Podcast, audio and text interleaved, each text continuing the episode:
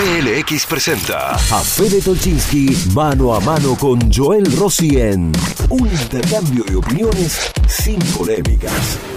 o más o menos. Esto es Fair Play. Bueno, vamos a meternos en un tema que sé que te va a gustar. Sí. Que tiene que ver precisamente con. eh, aparecieron 550 personas que son empleados municipales de diferentes áreas, en su mayoría áreas sensibles, entre comillas, si querés. Bueno, Hay de todo, bueno, pero bueno, eh, sensible. La municipalidad de Córdoba, ¿qué querés? No, no, bueno, pero Sí. son 550 personas que ganan más que el intendente. Sí. Que ganan más que el intendente, no con el intendente con sueldo rebajado, sino con el intendente en el sueldo normal del nominal del intendente. Algunos ganan más habitualmente, pero ahora que se rebajó el sueldo, o sea, ahora el mes de abril, que el intendente se bajó el 30%, dejó en offside a muchos municipales, a estos 559. No, no, no, per- perdóname, te lo aclaro. Sí, Estos 559 ganan más que el intendente siempre. siempre. Ahora quedan recontra en offside.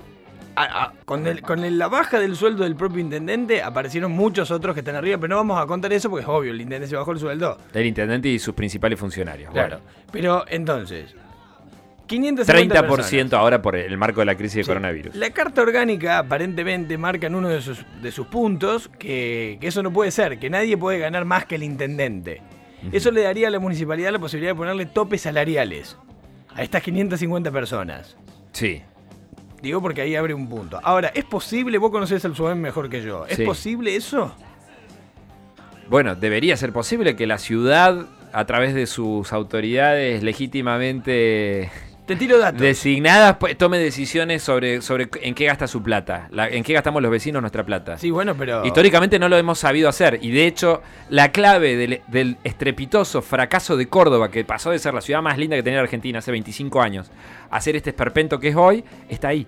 La clave está ahí. Pero para, para, en para. cómo, en cómo, Pero vos decís que la responsabilidad tiene que ver con los sueldos Sí. de los empleados. con la cantidad y el volumen de sueldos que la ciudad paga. Eso explica por qué Córdoba pasó de ser una ciudad que venía, veníamos de cualquier otro lado y decíamos qué linda que es la ciudad y eh, al cabo de 15, 20 años eso se fue eh, revirtiendo. Y hoy vas a Rosario y decís qué linda está Rosario, qué linda que está Buenos Aires, qué linda que está Mendoza. Jefe del cementerio San Jerónimo, 242 mil pesos. Sí. Capataz de habilitaciones, que habilita comercios. Capataz de habilitaciones de negocio de la municipalidad. Sí, que estamos No es, contando. no es el funcionario más importante del área, no es el secretario del área, de la dirección. Un do- capat- 220 mil. mando medio. Eh, maestranza en Bajo Grande, promedio de sueldo 220 mil pesos. Todo arriba de 200 lucas en Bajo Grande. Eh, alumbrado, capataz de alumbrado, 210 mil pesos. Sueldos brutos, ¿no? Porque ahora nos va a llamar y nos va a decir alguien, no, mi tío gana menos. Sí, efectivamente. El que gana 220 lucas de bolsillo debe estar recibiendo descontado de ganancia, el aporte jubilatorio, etcétera, 150, 160. Pero los sueldos hay que a la darlos en bruto. A la municipalidad le sale No, 220 le mil. sale más, porque aparte está el aporte, hace aportes por varios conceptos por encima de ese monto. Ese es el sueldo bruto. Neto de bolsillo será el de 220, dependiendo de cada caso, por los descuentos que tenga, Sí, después- 160, 150, 170. Capataz de bajada de Pero piedra, a la Muni le cuesta 270 ese mismo empleado, ¿eh? capataz de bajada de piedra, 290 mil pesos. Jefe de departamento en recursos tributarios, 260 mil pesos. Jefe de división de telecomunicaciones, 240 mil pesos. Jefe de sistema, 250 mil pesos. 259. Escuchate esta. Las 57 directoras De las escuelas municipales. cobran más que el intendente. Todas están de 200 mil para arriba. Sí, sí, 210 mil pesos en promedio las directoras de las escuelas municipales. Sí, El un- 58%, con esto te cierro, el 58% tiene sueldos superiores a 100 mil pesos. Y eso que hubo un retoque, que hubo una racionalización del gasto en marzo, que incluyó la eliminación de bonificaciones, porque empezó la cuarentena, de prolongación de jornada, de horas extras. ¿eh? Así que eh, hubo mucha gente, más de 2.000 empleados, que tuvieron un recorte por ese lado. Y el SOEM no puso la ciudad patas para arriba porque regía la cuarentena, porque no podía hacerlo, Pero porque no tenía cómo ponerse a tocar el bombo. Hoy al Siguen SUEN hay dos cosas que le tienen muy enojado. Por un lado, el no pago de las prolongaciones, que ellos los toman casi ya como derechos adquiridos, pero decís, pero para, si no las están haciendo las prolongaciones, no, están, no están trabajando esas horas de más, y ellos las reclaman igual, porque es como que toda la vida las cobraron. Las y por otro lado, el enojo del SUEM con el recorte del 10% de las jubilaciones del- de los Que dispuso la provincia. Que lo dispuso la provincia, pero afecta, de los 9.000 y pico de jubilados afectados, casi el 30% son del SUEM. Sí, sí. Eso sí. los tiene muy enojados también. Son solamente jubilados que perciben haberes de más de 111 mil pesos por mes que tienen un recorte de hasta el 10% ¿eh? a partir de este mes, a partir de ahora, del haber que van a cobrar ahora en mayo. Eh, o sea, al teléfono. pa- digo, para, para poner eh, en su justa medida eh, de qué se trata ese famoso recorte a los jubilados del que estamos hablando. A ver, tema sueldos de, de la municipalidad. Alguien que ha tenido que lidiar con esta cuestión es Sergio Torres, economista. Fue secretario mm, de la gestión Mestre, secretario de Economía de Mestre, de la primera gestión de Mestre. ¿Cómo va Sergio? Buen día. Hola, buen día, ¿cómo le va? Muy bien, muy bien. Fue se- secretario de gobierno también fuiste, ¿no? Fui, fui secretario general, Secretario general. El que estaba a cargo de la relación gremial. Bueno, acá estamos con Joel Rossi hablando de esta cuestión. ¿Desde cuándo viene esta distorsión de que la Municipalidad de Córdoba paga sueldos eh, más propios de Dinamarca que, que de la ciudad de Córdoba? Si, si usted no se quiere quedar corto en el análisis, a mí me parece que el Estado argentino como tal, Sí.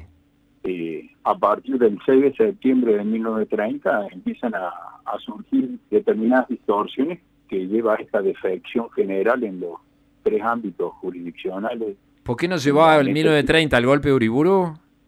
Claro, mi mi visión histórica es que a partir de ese momento Argentina, tanto a nivel nacional, provincial y municipal, cada uno con su cuota de responsabilidad, hemos estado alimentando un Estado que lamentablemente no es algo abstracto, sino que el Estado somos Ajá. nosotros. Eh, lo hemos estado alimentando de políticas públicas que evidentemente no han logrado producir bienes y servicios públicos en cantidad para que todos vivamos más o menos conformes en una cohesión social mínima. Y hoy en día, bien tenemos un grave problema que se manifiesta hace años, décadas, que es la pobreza, eh, hay un problema grave por detrás de eso que también ya empieza a, a tomar discusión a nivel global, pero en Argentina también, que es la de gran desigualdad.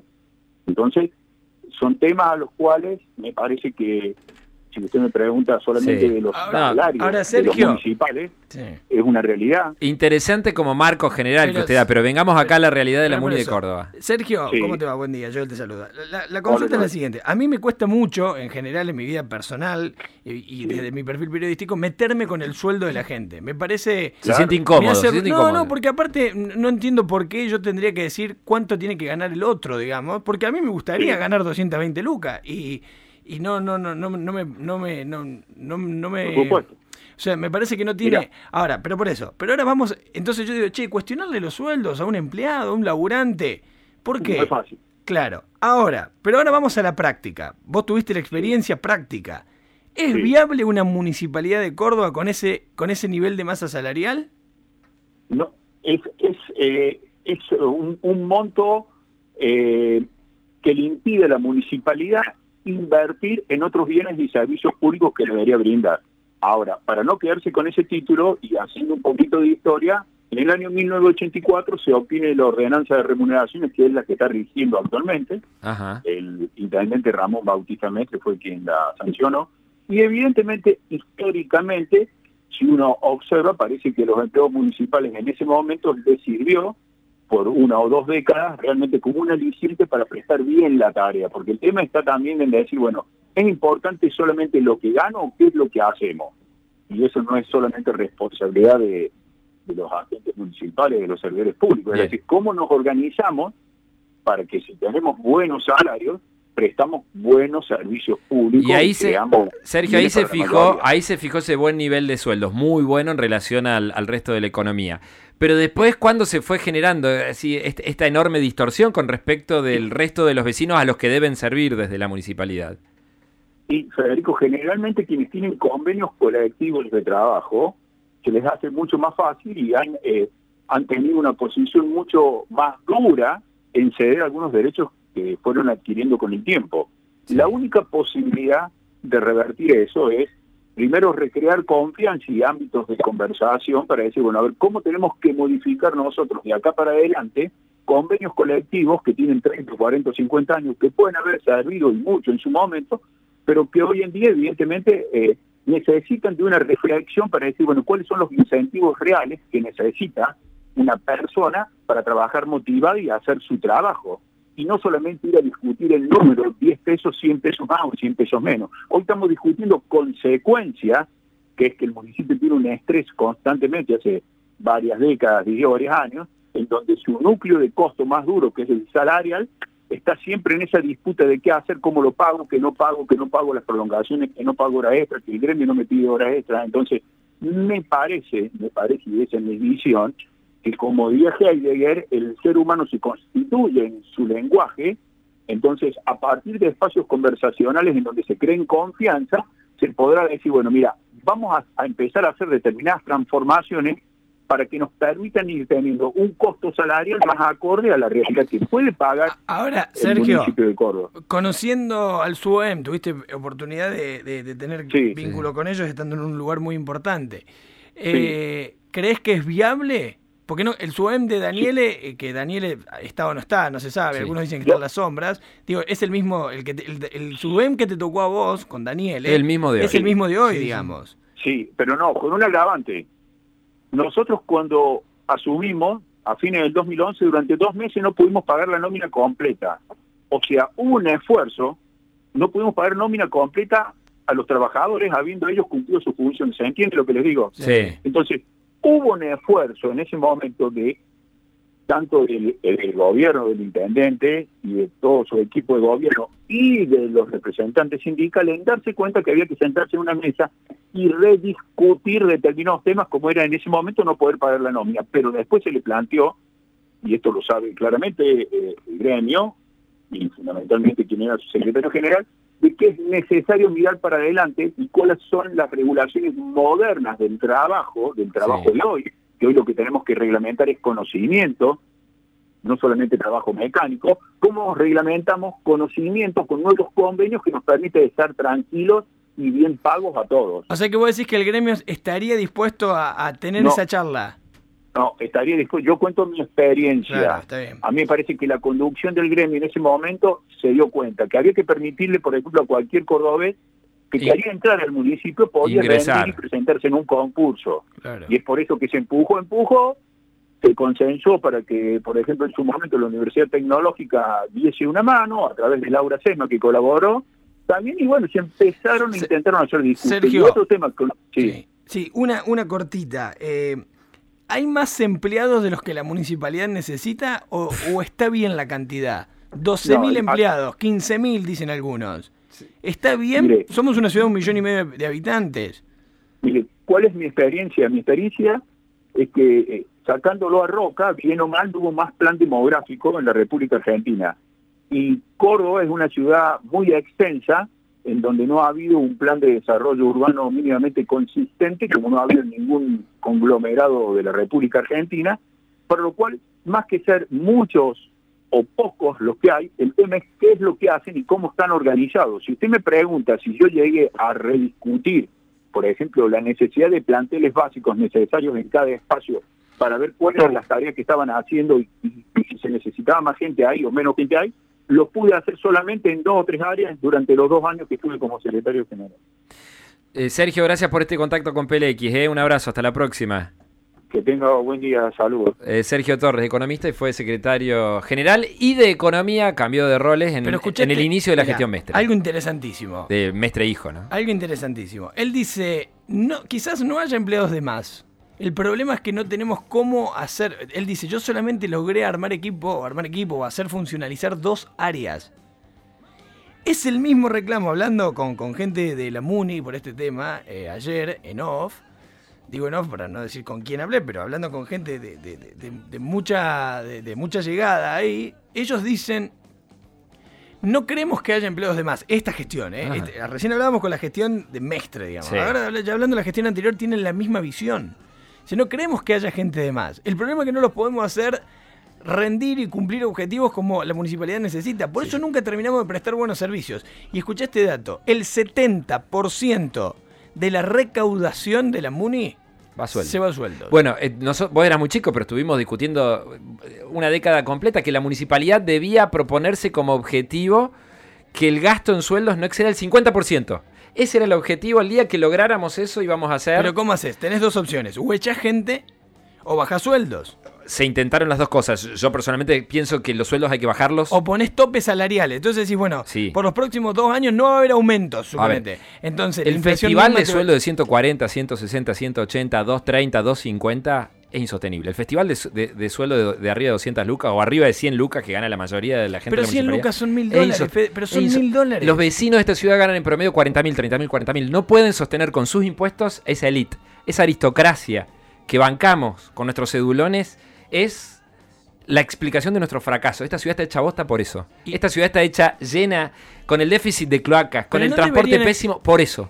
Porque el grueso de la guita se la llevan esa corporación que se adueñó de la ciudad, se adueñó del presupuesto, está sentada encima de la caja. Y si osamos discutirles esa propiedad que ellos se han eh, autodesignado, te quema la ciudad. Bombazo de estruendo, lluvia de piedrazo a los vidrios del Palacio 6 de Julio. Esa es la explicación de por qué esta ciudad está hecha puré. Mestre intentó, en la primera gestión, avanzar en este sentido, como decía Sergio Torres, hicieron los concursos, que era un intento muy a largo plazo, y terminó entregando como nadie al SUEM una cláusula de actualización por inflación que ha hecho que en estos últimos tres años esa histórica, buena, no muy buena, excelente, privilegiada situación del SUEM con respecto al resto de los vecinos de Córdoba se convirtiera en una diferencia ya abismal, una, escandalosa. una comparación. Porque son Sueldo promedio municipal de Córdoba, 126 mil pesos. Sueldo promedio. Sueldo promedio en la provincia, 56 mil. Sí. Digo si querés tenerlo como referencia. Y en el sector privado formal de la Argentina, 44 mil. O sea, el empleo privado, en blanco, no hablemos de lo que están en negro, en blanco, que es una situación en general privilegiada, 44 mil pesos. Podemos tomar que ese es el sueldo promedio de un empleado privado vecino de Córdoba. No se le puede decir al vecino que gana 44 mil pesos ni hablar del que gana menos, Sí, la mayoría, el 60% gana menos de 25 mil pesos. que con sus impuestos banque una burocracia con, con el nivel salarial que a está mí, bancando. a mí más que la parte de cuánto ganan, me preocupa cuánto hacen. Que era mi charla en el día de ayer, a la tarde de ayer, cuando hablábamos de este tema, con, le llamé a gente para preguntarle. Y yo, che, ¿qué-?" por eso fue la pregunta de Sergio recién. ¿Qué hacen? ¿Hay control? Y la respuesta en off es, es imposible hacerlos laburar. Además, Eh, además no, no, ojo, esa es la respuesta en off. A todos no, a todos por supuesto que no, te dice. por supuesto que hay el, gente que... El 70% está ahí y es imposible hacerlos laburar. Hay una historia. Yo no sé si está bien o está mal eh, que ganen lo que ganan, porque, insisto, no me gusta juzgar. Lo que sí no podemos descartar es que en estos términos es insostenible. Y que más tarde que temprano va a terminar siendo un problema grave, que ya lo estamos viendo, porque con ese 30% que te sobra de recaudación tenés que prestar servicios que nunca llegan. Por eso tenés bache por todos lados, Sí, sí. hueco por todos lados, Sí, la cloaca quiero- desbordada no, por no todos quiero que lados. termine este fair play sin, sin dejar eh, ex- eh, expresa constancia de mi discrepancia con la afirmación de Sergio Torres de que además eh, el plantel que hay eh, no hay, no hay, no hay exceso de gente.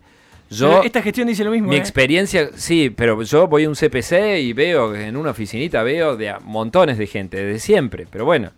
Hay un problema también, que es la cantidad de gente, que, que- que es que la MUNI se haya convertido en un espacio de clientelismo político, si se quiere, Sí. o de favoritismo político. Como tantos otros recovecos del Estado, pero- Antes de irme, tengo que cumplir con estos 40, 50, 100, 200 militantes que me hicieron el aguante. Entonces, Sí. entonces bueno, el peor Cosa- ejemplo fue juez, Sí, ¿no? cosa que Mestre no lo hizo en la escala a la que, en la que estábamos acostumbrados. ¿eh? Vimos, y yo personalmente me ocupé del tema de uno acomodó a su hijo. Sí, sí, fueron que- 100 eh, personas. No, no, no claro, es nada. Pero veníamos comparado- de 3.000 de juez. Juez metió más, porque el juez 5.000. recibió la municipalidad con 7.000 empleados.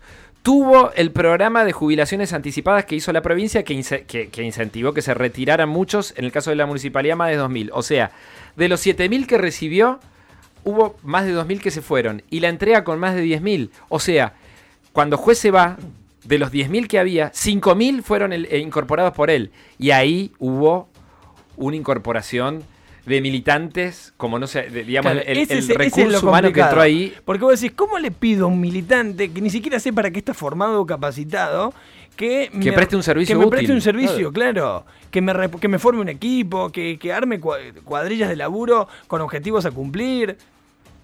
Ahora, tendrá entonces esta gestión o las que vengan la tarea de empezar a armar informes. Sí, y es, Perdón, y es un desafío no solo de la gestión, de los opositores. Se tienen que juntar quienes quieren ser intendentes de Córdoba y tienen la pretensión de administrar razonablemente escuchá. bien esta ciudad. De Loredo, Negri, tienen que ir y apoyar a la actual administración y decirles, bajen los sueldos, nosotros estamos con ustedes. Mm, Yo no insisto en eso. A mí me... Porque vos le bajás los sueldos, ok. Bajen los sueldos de los Escuchame, tipos que ganan escuchame, ¿y qué 220 haces? lucas por mes. Fede, está bien, pará. Bajamos los sueldos. ¿Y qué haces con eso? No resolves nada. ¿Cómo no resolvés Te haces un poco más de dinero, pero el problema que tenemos hoy es que tenemos gente que no trabaja. Bueno. Entonces, ¿sabes qué tiene como tarea esta gestión o la que venga? Empezar a elaborar informes concretos de las cosas que se hacen y las que no. ¿Cuáles son las áreas que realmente no cumplen objetivos? La polémica está servida. A las conclusiones las sacás vos. Mañana, Fede Tolchinsky y Joel Rossi volverán con otro Fair Play.